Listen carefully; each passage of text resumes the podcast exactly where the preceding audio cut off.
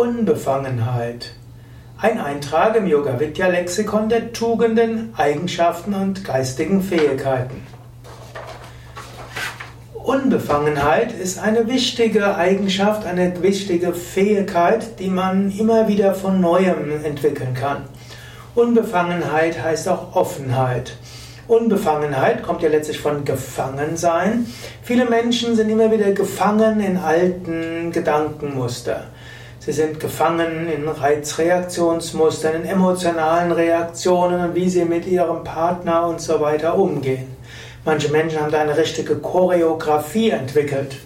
Also zum Beispiel, hm, wenn man es in der Partnerschaft sieht, der eine hm, sagt etwas, der andere kritisiert es, der eine schimpft, der nächste stellt die Beziehung in die Frage, der nächste schimpft wieder und dann fliegen vielleicht noch ein paar Tassen oder mindestens ein paar Türen zu und hm, danach hm, ist man sich sauer, vielleicht nach ein paar Stunden nähert man sich wieder, irgendwie umarmt man sich und hat ein hm, Wiederversöhnungsritual und das ist wie so eine Art Choreografie. Kann ja gut sein, kann ja sein, dass Partner das brauchen. Aber vielleicht sollte man wieder mit neuer Unbefangenheit herangehen. Und so wie man merkt, dass man in alte Reaktionsmuster rutscht, kann man sagen, stopp. Man kann es auch seinem Partner sagen, kann sagen, hm, weißt du, Liebling, wir sind gerade dabei, hm, in eine Richtung zu gehen, wo wir gleich wieder die Türen schlagen.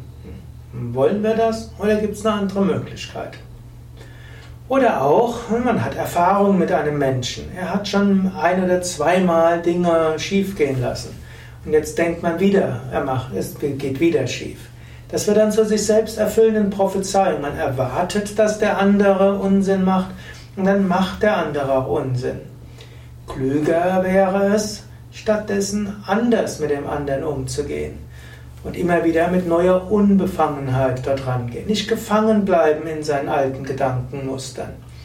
Oder auch, wenn du an deinen Arbeitsplatz gehst, begegne mal deinen Kollegen mit neuer Unbefangenheit. Vergiss mal alle Vorstellungen von ihnen.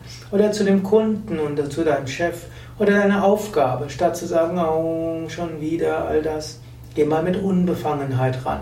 Tu so und sage, angenommen, das wäre jetzt mein erster Arbeitstag. Ich würde jetzt voller Unbefangenheit rangehen. Wie wäre das? Und dann schaue, ob du es umsetzen kannst.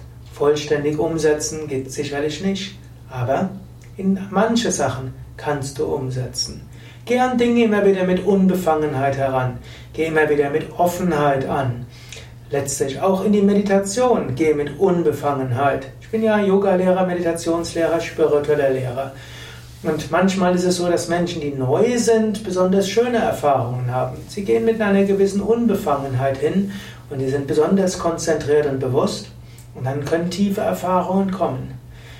Geh, geh jeden Tag mit Unbefangenheit an deine Yoga-Praxis und Meditation. Sage, ich bin heute ganz neugierig, welche Erfahrungen ich heute machen will, werde. Ich bin mal ganz gespannt, was passiert. Ich werde mich ganz entspannen, sodass ich ganz gespannt sein kann, was in der vollkommenen Entspannung an schönen Erfahrungen kommt.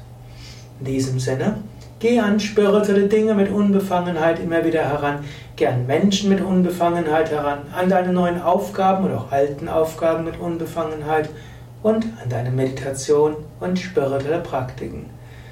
So entwickelst du dich Du wirst nicht immer wieder einfach deine alten Vorstellungen ausleben, sondern du wirst Neues erfahren, Neues lernen, spirituell wachsen und immer wieder überrascht sein.